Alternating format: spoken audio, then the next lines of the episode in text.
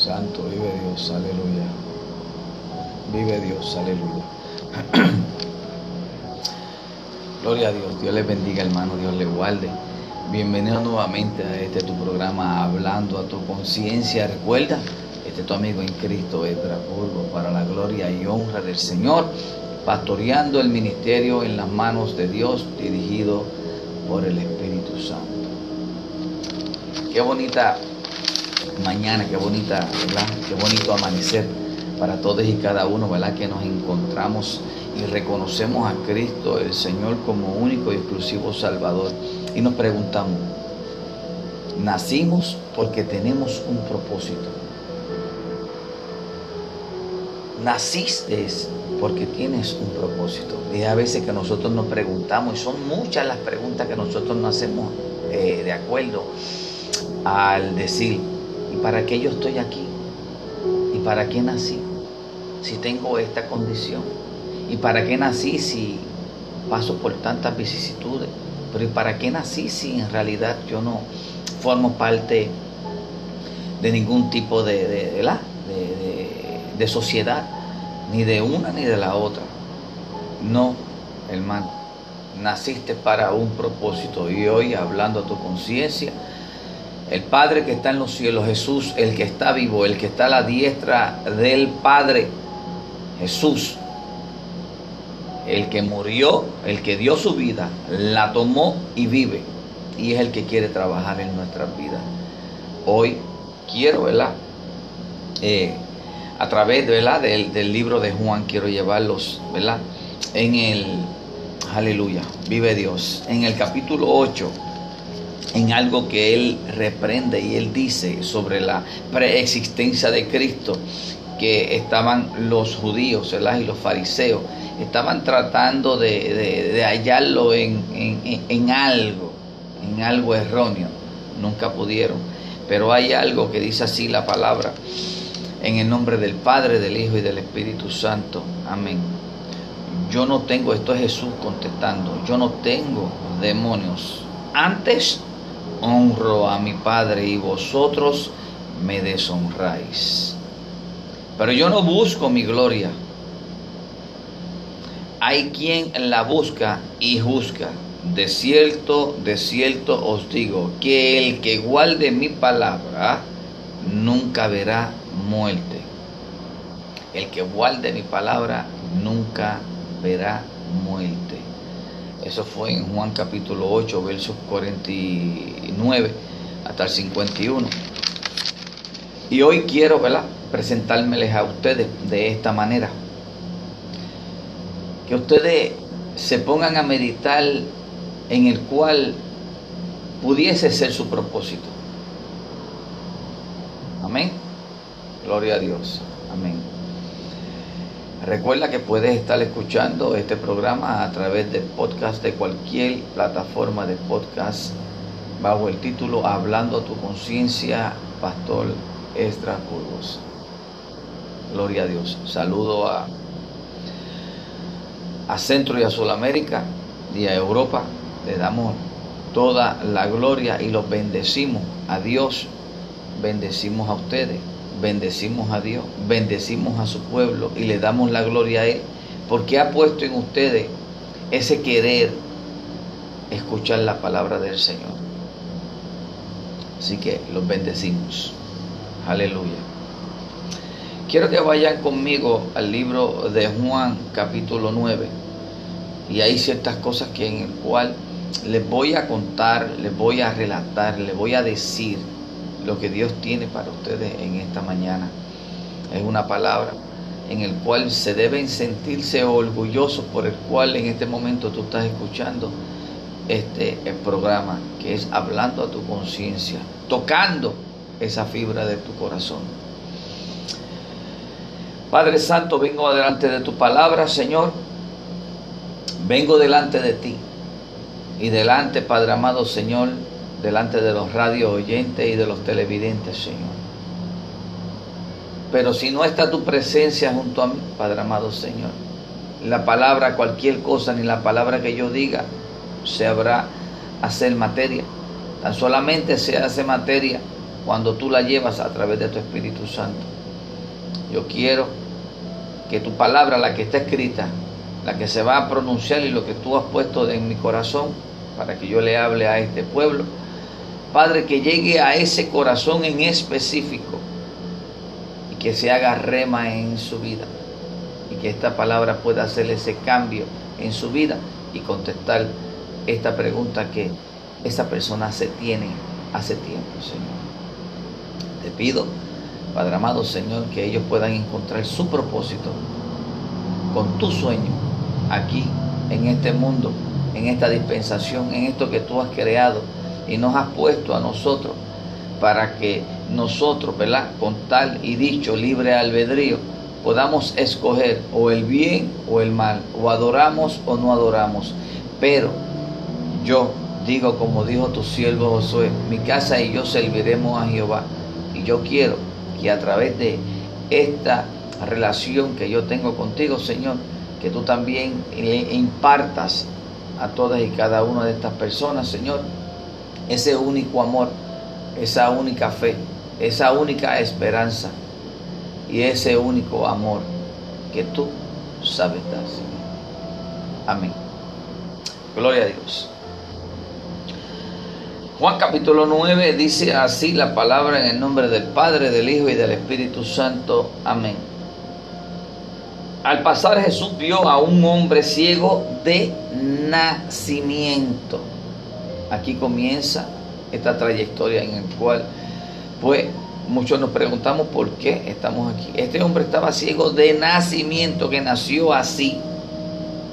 Y le preguntaron sus discípulos, al cual él estaba enseñando, que escogió para que caminasen con él y que vieran todo lo que él hacía, que aprendiera cómo él lo hacía y aprendieran del amor que él daba a todos y cada uno, de la semejante, de cada uno de estas criaturas, de esto que fue creado llamado hombre, de esa vida que estaba caminando, pero que el alma estaba perdida y él vino a rescatar.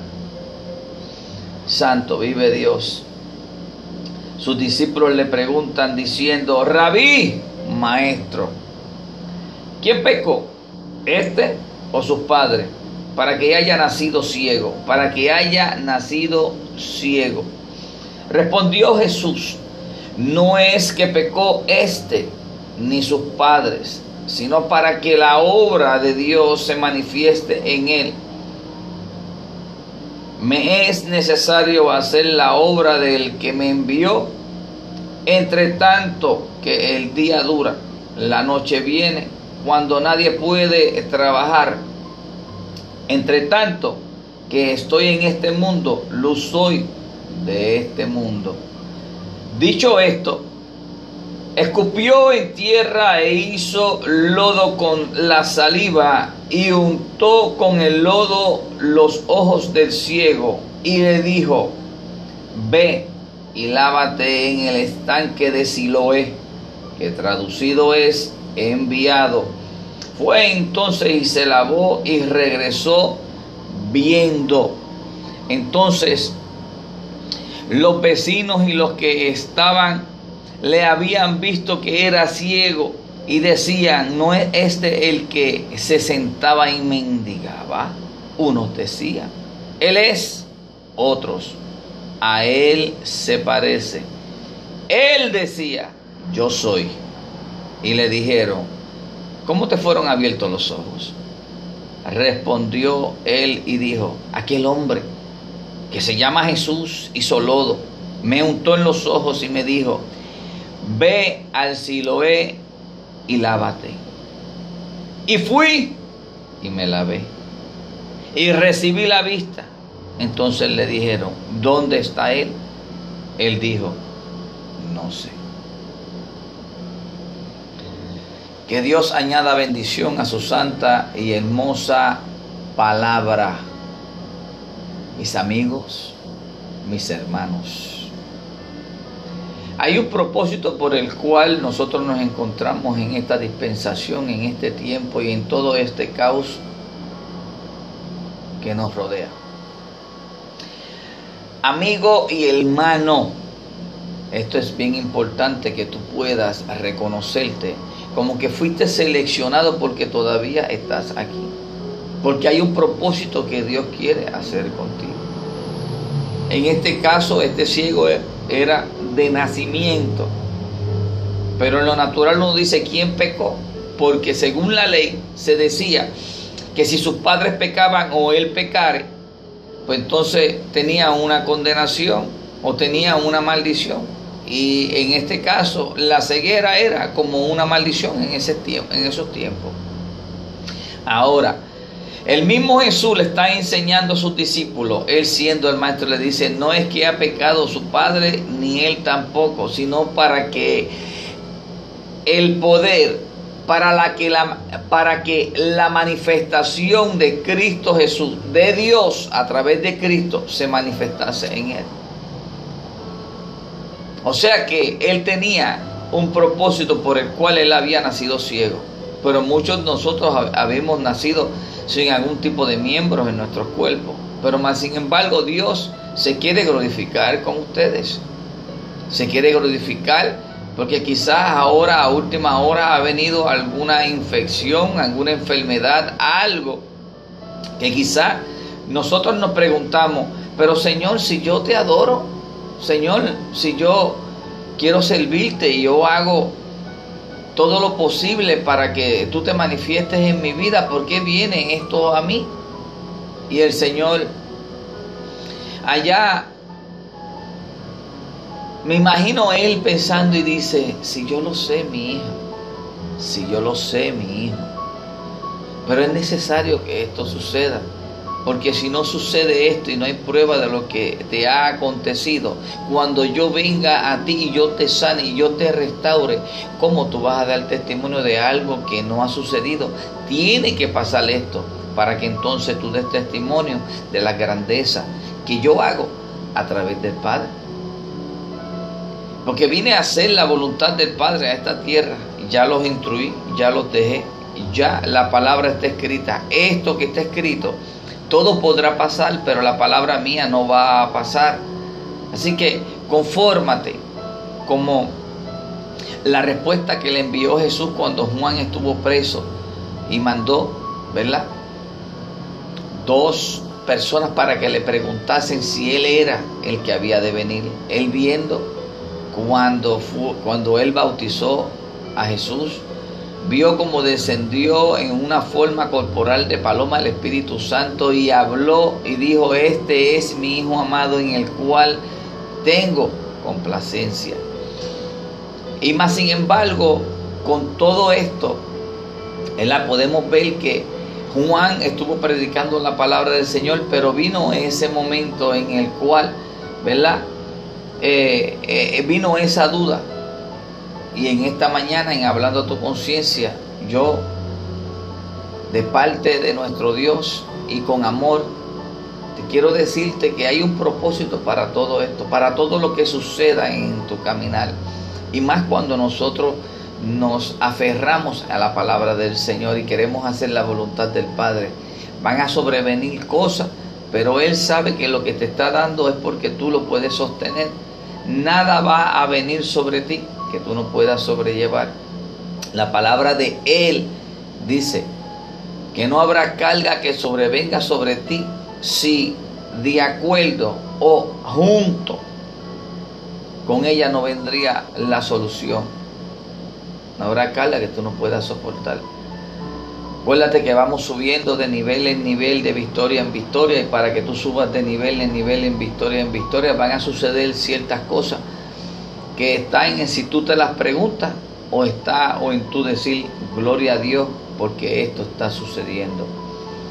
Hermano, recuerda que por el cual nosotros pasamos ciertas vicisitudes o ciertas situaciones es para que Dios se pueda glorificar en tu vida. Si tú adoras al Señor en la prueba, Él se va a glorificar en tu vida.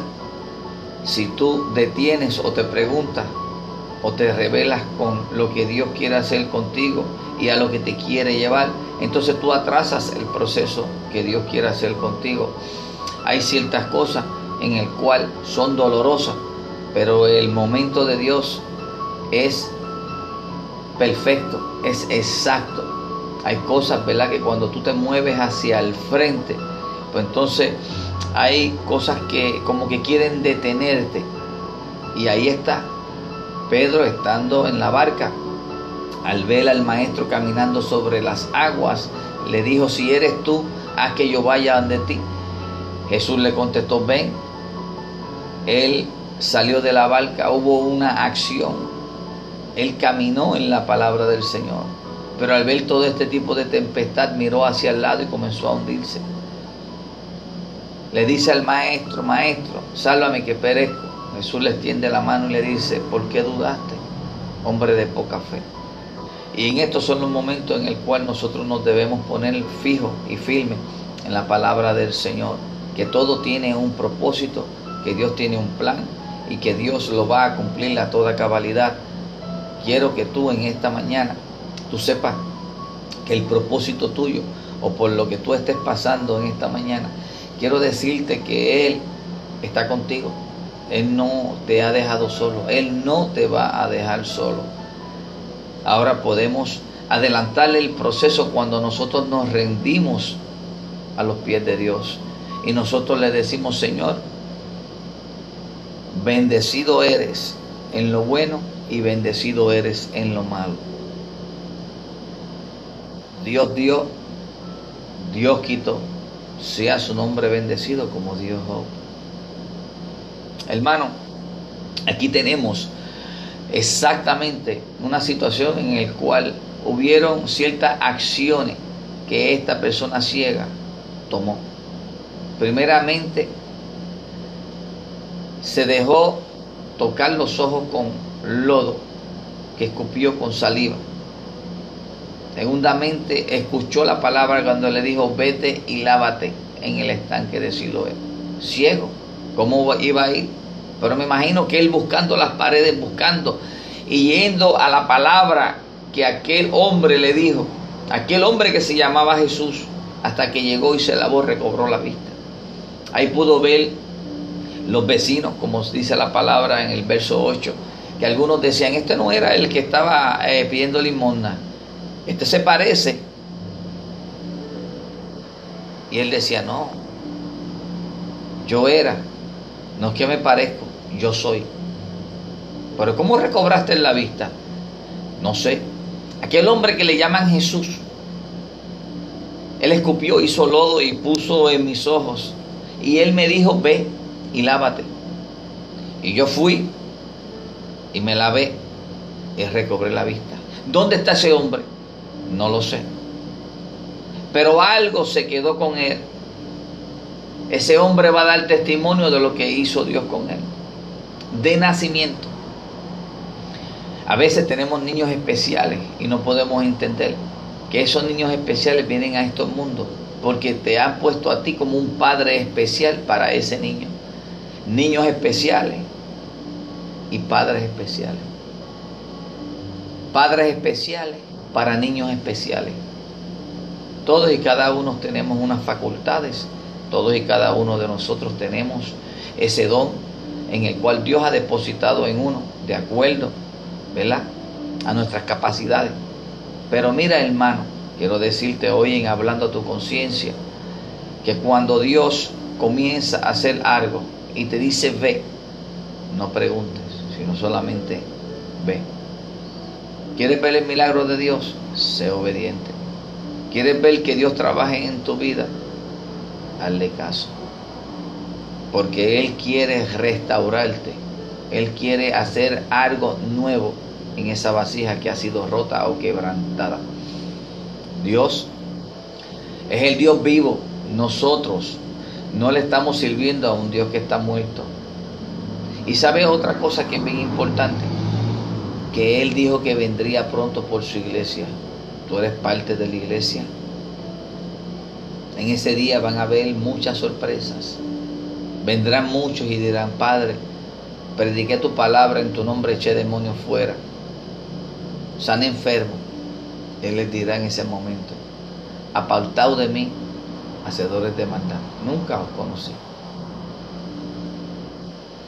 Debemos no coger ningún tipo de gloria debemos nosotros solamente provocar que el propósito de Dios se cumpla en nuestra vida. Debemos ser pacientes a lo que Dios quiere hacer. No querramos correr cuando todavía no estamos gateando, estamos en cuna. Solamente nos viramos del agua al lado, pero no estamos gateando. No querramos correr y llegar al final cuando en realidad ni has comenzado a caminar. Mi querido amigo y hermano, quiero decirte que sí hay un propósito para ti, pero es al tiempo del Señor.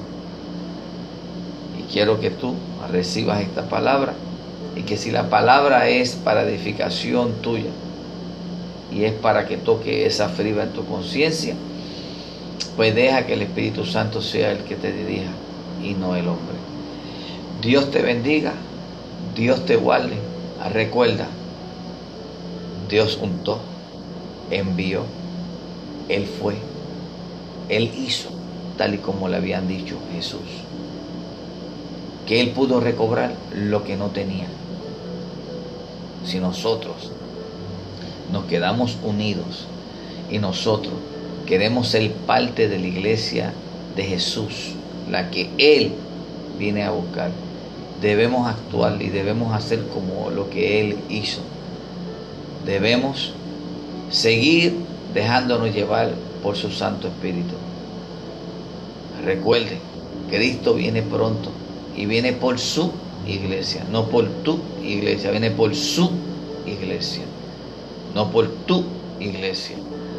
Y es bien importante que en este tiempo nosotros podamos reconocer que la iglesia le pertenece, a Dios y que tan solamente nosotros somos siervos inútiles, haciendo una labor como la que Él nos ha encomendado, poderosa, y podemos hacer cosas grandes solamente si Dios está en control.